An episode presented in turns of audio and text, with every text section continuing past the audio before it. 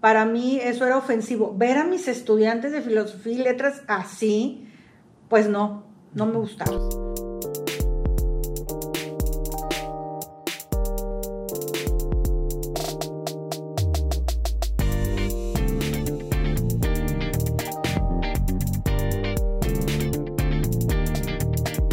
Bienvenidos y bienvenidas a un episodio más. El día de hoy me encuentro con una gran colega y pues no me lo van a creer porque ni siquiera yo me la creo. La maestra, directora de la Facultad de Filosofía y Letras, Ludivina Cantú. ¿Cómo está, maestra? Muy bien, Oscar, muy bien, trabajando mucho, con mucho entusiasmo. Me imagino. Muchísimas gracias antes de iniciar por aceptar la invitación y por, recibirme, porque sé que su agenda está al mil, ¿verdad? Al mil. Pero vamos a aprovechar este tiempo que, que tenemos y como digo en cada episodio, vamos directo al grano. Y siempre le pregunto a mis invitados, cuéntanos un poquito sobre, sobre ti, cuéntanos un poco sobre usted y su trayectoria profesional.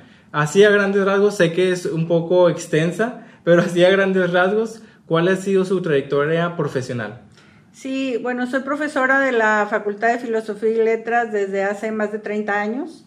Eh, soy profesora del Colegio de Letras, soy egresada de Letras Españolas, hice la maestría en Letras y actualmente soy candidata a doctora por el doctorado de la Facultad en Estudios de la Cultura. Eh, como les digo, tengo una experiencia de más de 30 años dando clases en la, en la carrera de letras fundamentalmente, aunque también en historia. Y bueno, eh, la vida, el destino, las actividades en la Facultad de Filosofía y Letras, pues me condujeron a trabajar en la gestión administrativa. Entonces, eh, he sido coordinadora del Colegio de Letras, eh, he sido secretaria académica de la facultad, también estuve desempeñándome como secretaria de Planeación y Evaluación y como editora de la Facultad de Filosofía y Letras durante un buen tiempo. Y bueno, como, como les digo, eh, esto siguió y el destino me condujo por el camino hacia la dirección de la Facultad de Filosofía y Letras, que es donde estoy ahora. Fundamentalmente, mi trabajo tiene que ver con la Universidad Autónoma de Nuevo León. Claro. Y para darles contexto, la maestra fue, eh, me, me, impartió la clase de equidad de género en el octavo semestre, séptimo semestre, si mal no recuerdo. Y de ahí, fíjese maestra, y no, bueno, usted no se acuerda, a lo mejor no se acuerda, pero yo sí, porque a veces el maestro, a veces, pues lo dice muy natural, pero al alumno este, le impacta mucho. Y me acuerdo que dijo, eh, porque nos causó mucho shock, que había investigado este, los memes, este, había hecho una investigación sobre los memes que eh, daban, bueno, no sé cómo llamar, el contexto o el mensaje detrás de lo, la historia detrás de los memes hacia la violencia hacia la mujer, ¿verdad? Así es. Y, de ahí se me quedó bien grabado, bien grabado, y después al, al, año o al siguiente semestre fue que usted se postuló. Y hablando de ese cambio, dígame qué la motivó a decir, me voy a lanzar como directora. ¿Qué, qué la impulsó, qué la movió, por qué tomó esa decisión de salir del aula y, y tomar ese puesto? Pues fíjate que eh, no fue una decisión mía en el principio, sino que un grupo de profesores me invitaron a comer un día y dije, sí, vamos a comer, pues a las colegas, ¿verdad? Este, es una práctica común que vayamos a comer o, a cenar o, a merendar, a socializar. Y bueno, eh, estemos eh, platicando sobre temas de la escuela y temas académicos y demás.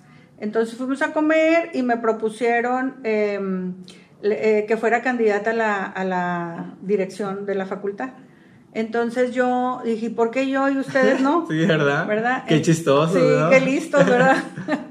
Entonces ellos hablaron del currículum. La cuestión es que efectivamente yo había transitado por distintos eh, puestos administrativos en la facultad y ese tránsito a mí me, mm, me permitió tener una visión muy amplia de la Facultad de Filosofía y Letras. Por ejemplo, Estuve en la Secretaría Académica, primero siendo coordinadora de una carrera, eh, dirigiendo el rediseño de un plan de estudios. Eso nos permite conocer la carrera y los procesos académico-administrativos de una carrera de manera muy puntual. Luego estuve en la Secretaría Académica y eso me permitió pues ampliar mi visión. Ya no era solo el colegio, una carrera, sino toda la facultad, ¿verdad? Desde el punto de vista académico. Claro. Luego el director Recendis me invitó a colaborar en el departamento, en la Secretaría de Planeación y Evaluación, y ese es el corazón de la facultad. O sea, por un lado, en lo que tiene que ver con, la, con los temas eh, académicos, el corazón de la facultad es la subdirección académica. Pero en lo que tiene que ver con los procesos internos de planeación, de evaluación de procesos, eh, de, de recogimiento de datos, de información, es la Secretaría de Planeación y Evaluación. Entonces sí estuve en dos áreas, desempeñándome en dos, en tres áreas fundamentales para la formación de un gestor de centros educativos. Híjole, entonces ya, ya traía usted un, un trasfondo muy fuerte también en, lo administrativo más allá de, del aula, ¿no? De solo impartir clases, ya había adquirido bastante experiencia, ¿verdad? Pues fíjate que, que sí, afortunadamente sí.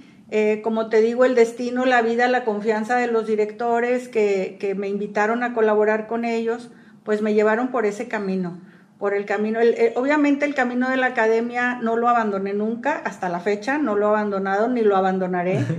Eh, pero eh, esa confianza que ellos depositaron en mí y en mi trabajo, pues me condujo por ese camino y me, ahora que estoy en la dirección o que he estado en la dirección durante este tiempo, pues me ha ayudado muchísimo, porque comprendo perfectamente bien el trabajo de los coordinadores, nadie me cuenta, ya lo sé porque yo ya lo hice, comprendo perfectamente bien el trabajo de la subdirección académica, el trabajo de la recogida de datos, de la importancia que tiene el manejo de la información, el manejo de los datos para la toma de decisiones. Eso es fundamental. Fundamental, ¿no, maestra? Entonces la comida estuvo muy rica, ¿verdad? Porque la convencieron, ¿eh? pues sí, no fue, no fue de inmediato, ¿eh? No, claro, claro, es no un proceso. No fue de inmediato porque la verdad es que, pues lo tienes que pensar muy bien porque, porque son riesgos que corres en el sentido de que si la comunidad académica, eh, tanto estudiantes como profesores, confían en ti, eh, visualizan que puedes realizar esa actividad, eh, desempeñarte de esa manera, conformar un equipo de trabajo que, que, lleve, que conduzca a la facultad por un camino pues de transformación y de éxito. Que ese es, el, ese es el objetivo. Totalmente. ¿Cuánto tiene ya en, en este puesto de, directora? Estoy concluyendo la gestión. Según la ley la orgánica. Alcancé, la alcancé antes de. Según la ley orgánica y el estatuto general de la universidad y, nuestro reglamento interno, eh, el director puede eh, ser director, es nombrado como director o directora durante tres años con opción a una reelección. en mi caso ya ocurrió. ¿Ya ocurrió la reelección? Sí, ya ocurrió. Uy, qué rápido pasa el tiempo. Sí, pasa muy rápido y mucho más cuando tienes muchísimo trabajo, cuando realizas mucho trabajo, muchas actividades. La verdad es que se pasa sin sentir y, bueno, eh, yo estoy muy contenta, quiero decirte y compartir con todos ustedes que yo estoy muy contenta porque pues en ambos eh, periodos propusimos planes de trabajo amplios y, este, quiero pues eh, compartirles que hemos cumplido con, nuestras propuestas y que eh, la facultad se ha transformado, ha crecido, como ha sido en cada etapa de su desarrollo eh, histórico. La Facultad de Filosofía y Letras está cumpliendo 70 años de vida y, y yo estoy convencida, estoy totalmente convencida que cada administración, cada equipo de profesores, cada cuerpo directivo ha hecho lo que está en su mano por apoyar a la facultad y, ayudarla a trascender y a crecer académicamente. Y, de eso quiero tocar también ese tema, porque me parece muy importante. Usted entró eh, como directora cuando yo ya estaba en, noveno, creo que, que, si mal no recuerdo, noveno semestre, entonces fue un año de su gestión. Eh, estamos como en la primaria, ¿verdad? Que sales de la primaria y la remodelan. Así sucedió exactamente. Me gustaría saber un poco más sobre ese cambio porque fue muy notorio. Y, a mí me tocó vivir la gestión pasada, eh, me tocó vivirla como parte del consejo estudiantil que viene siendo como una mesa directiva, con, bueno, con más funciones, pero algo así. Eh, y me tocó vivirla de ese lado y me tocó ver varias cosas y también yo era representante, ¿cómo llamarle? Pues cuando la, la directora rinde su informe anual la junta directiva. y yo ya veía que tiene que haber varios, cierto porcentaje de alumnado, entonces yo era de esos y a mí me tocaba ir a, su, a sus reportes y, y, nos daban el libro y todo y yo lo veía. Pero, pero al final de cuentas no había un cambio así significativo como lo hubo, ¿verdad? y cuando uno está en esa posición, pues dice, ah, pues así es, no, así es. Pero cuando llega usted, sucede algo muy impresionante porque llegó con, este, como con cincel, con pala y con todo, y remodeló de, de pies a cabeza la escuela. ¿Cómo sucedió eso y, y, por qué? Pues mira, es, después de esta, de esta decisión que parte de la propuesta de un grupo de profesores, eh, que me llevé mi tiempo, les dije, denme tiempo para pensarlo, lo consulté con mi familia, obviamente, porque esto significa pues eh, el 90% de tu tiempo, ¿verdad? Entonces, eh, sí, así fue, total decidimos que sí, empezamos a trabajar, pero este empezar a trabajar, ¿qué implicó? Implicó platicar con los estudiantes y platicar con los profesores. Yo recuerdo perfectamente bien que, nos reuníamos con un grupo de estudiantes, eh, nos, reunimos los profes, hicimos una, un análisis, ¿verdad? del, estado de cosas. Eh, nos reunimos con los estudiantes y a mí me interesaba muchísimo eh, la, visión de los estudiantes porque la visión de los profesores la teníamos. Somos profesores y de todas maneras lo conversábamos, pero no conocía la opinión de los estudiantes. Entonces, con base en esos resultados del análisis que hicimos de manera conjunta salió una propuesta de trabajo y eh, la demanda más importante o de las más importantes de esos estudiantes de ese tiempo era este, el mantenimiento de la facultad, la remodelación de la facultad, de sus, de sus espacios. No ha crecido la facultad, no hemos construido edificios, no, no hemos construido aulas, pero hemos Em, tratado de hacer un, uso más eficiente de los espacios. Entonces, había espacios desperdiciados, había espacios en muy, muy mal estado. La facultad era una facultad oscura. Eh, si tú recuerdas, este, las ventanas tenían papel negro en las ventanas, en los vidrios, había rejas. A mí me impresionó muchísimo, y te lo confieso, em, eh, un video que, proyectaron en un evento del rector en donde yo pude visualizar desde afuera la imagen que se tenía de la Facultad de Filosofía y Letras, la costumbre ya adquirida por los estudiantes de estar tirados en el suelo porque las aulas estaban cerradas con candados. Sí, sí me acuerdo. ¿Verdad? Para mí eso era ofensivo. Siete de la mañana, maestra. 6.50 de la mañana, afuerita del salón, sí. tirados. La verdad es que como, como parte de esta comunidad, para mí eso era ofensivo. Ver a mis estudiantes de filosofía y letras así, pues no, no me gustaba. Entonces, cuénteme un poquito más sobre eso, maestra. Sí, bueno, pues te comentaba que con base en las propuestas de los profesores, con base en las propuestas de los estudiantes y la demanda, digamos, el grito desesperado era lo que tenía que ver con la infraestructura, con el equipo, con el uso de Internet, ese tipo de cuestiones. Empezamos a trabajar y eh, el, el, hecho de esa, de esa visión que yo tuve en ese video que proyectaron en este evento que te comento, dije, no, esto no puede, no puede ser así. Entonces eh, lo que hicimos fue quitar las rejas, quitar los candados de las puertas, quitar el papel negro, eh, abrir las puertas y yo recuerdo que por ahí alguien me dijo, ¿cómo? Vas a, vas a abrir las puertas y los equipos, eh, este... La computadora, el proyector. Los equipos de computación, ¿qué va a ocurrir? No va a ocurrir nada. Les dije, así, le digo, no va a ocurrir nada. Es que se van a perder. Claro que no se van a perder. Por supuesto que no. O sea, yo tengo que partir, y, y así lo hice, de la confianza en mi comunidad. Sí. Yo no puedo desconfiar de mis estudiantes no puedo desconfiar de mis profesores, no puedo desconfiar del equipo administrativo. Eso jamás va a ocurrir de mi parte.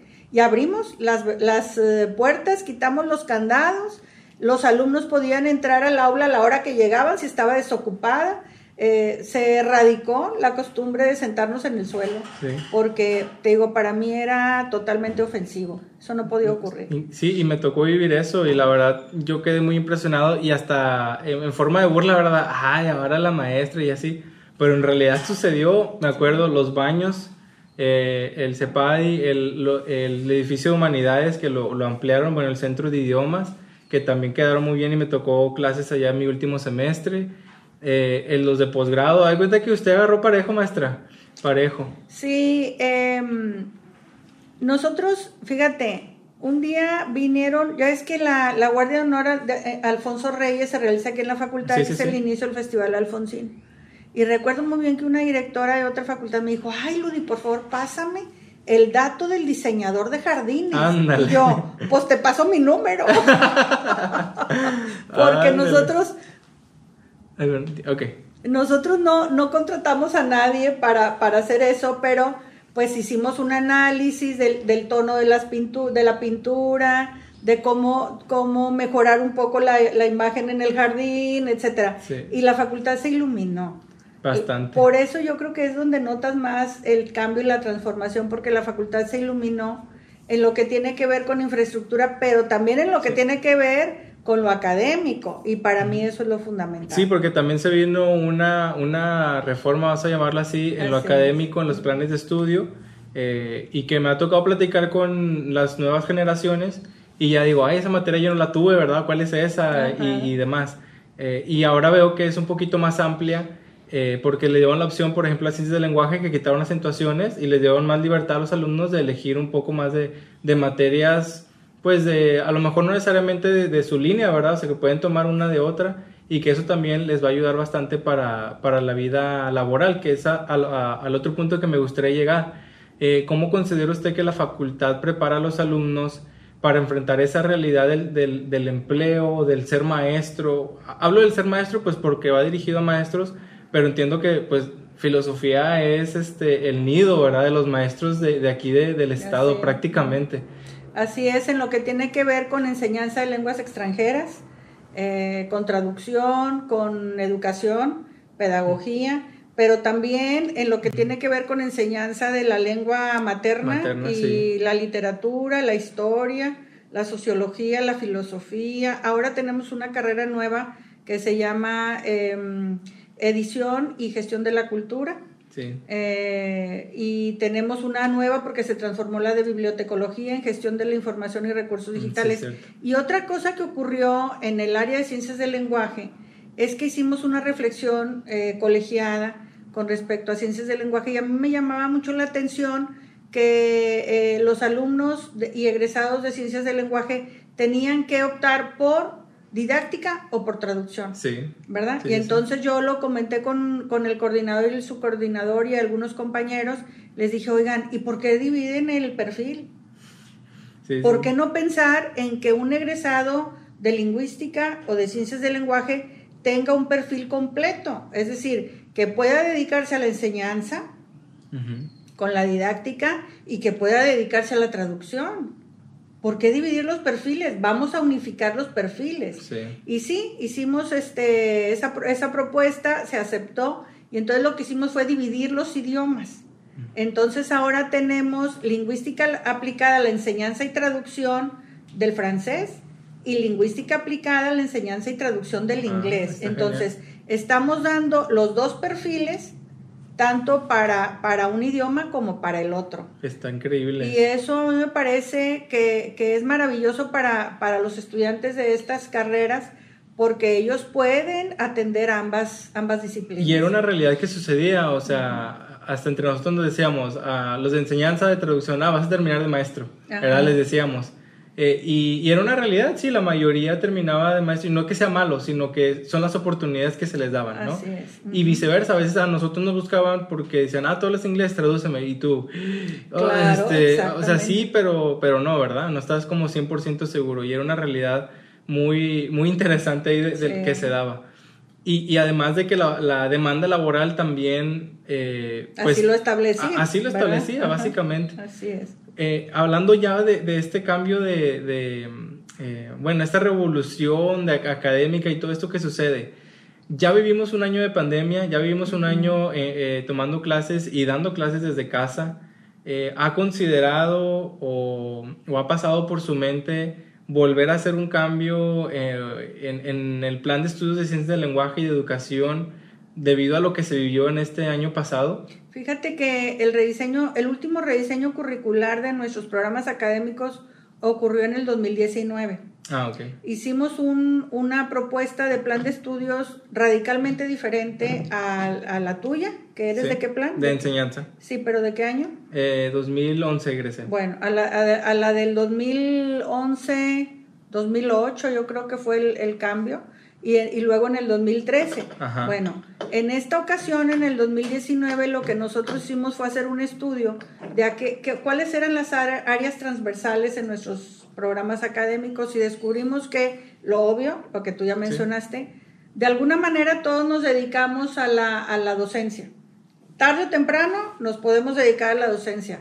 Pero entonces dijimos, todos nuestros programas académicos van a impartir clases de didáctica para que los alumnos salgan formados, los egresados salgan formados en esa área que es fundamental, la enseñanza en humanidades y ciencias sociales, ¿verdad? Sí. Pero también podemos dedicarnos a la investigación. Entonces, todos los estudiantes van a, van a conocer me- las metodologías, la cuantitativa, la cualitativa, y van a saber redactar artículos científicos, todos. Pero también tomamos en cuenta otras áreas, por ejemplo, la educación socioemocional, Ay, no, maestra. ¿verdad? Que está en el Dios. plan de estudios y Qué la bueno. filosofía del diálogo. Si nosotros queremos un mundo en el que haya paz, ¿verdad? Porque, porque incluso la UNESCO eh, así lo establece, ¿verdad? Educación para la paz, tenemos que saber dialogar. Totalmente. Tenemos que saber dialogar, tenemos que saber respetarnos, tenemos que saber escuchar al otro, porque si no hay diálogo, hay violencia. Y por el otro lado, eh, pues eh, otra cuestión que a mí me, me- me gusta muchísimo es el hecho de que establecimos materias que se llaman tradición intelectual de Occidente y tradición intelectual de- hispanoamericana. ¿Por qué? Porque es muy importante que los estudiantes conozcan el origen de sus áreas de conocimiento. Órale, qué ¿Verdad? interesante, qué profunda, Claro, maestra. Claro, están muy bonitos nuestros planes de estudio. Qué padre. Otra, otra ahí se la voy a dejar nomás porque me, me han preguntado mucho y siempre es un tema, porque al que, al que quiere emprender, al que quiere, o no emprender, simplemente que tiene un empleo, me pregunta mucho, ¿qué onda? ¿Cómo le hago para ahorrar mejor? ¿Cómo le hago para aprovechar mejor mi dinero? Este, ¿Por qué me rebajan impuestos en mi nómina? Cosas de esas. Yo le sugeriría una así de educación financiera, contrate un maestro de, de otra facultad, como el maestro Rubén que nos daba eh, estadística, Sí. y él era de FIME y era de los maestros que nos entendía muy bien porque decía, yo sé que ustedes batallan y vamos a acompañarlos. Algo así estaría genial para todos nosotros, maestra. Por último, ya para ir cerrando, ¿qué consejo le daría a los estudiantes que están a punto de egresar o que tienen poco, poco tiempo de egresados y su vida profesional es, es también eh, corta? ¿Qué consejo le puede dar para ellos? Pero con respecto, En sentido, este, para enfrentar la vida laboral, o sea, enfrentar los retos, encontrar un empleo, eh, la trayectoria profesional. pues en principio de cuentas les digo que están muy bien preparados. Ahorita estamos en procesos de acreditación internacional de tres de nuestros programas académicos. Los programas de la facultad están evaluados de manera nacional por dos organismos acreditados y acreditados también de manera internacional, lo cual significa que son programas de calidad reconocida. Entonces, tengan la confianza y la seguridad de que están muy bien preparados académicamente. Eh, tienen que ser eh, abiertos en su manera de ver la vida, en su manera de observar el mundo y saber que a veces, el, como les digo, el destino nos lleva por caminos que no habíamos sospechado y tenemos que atrevernos.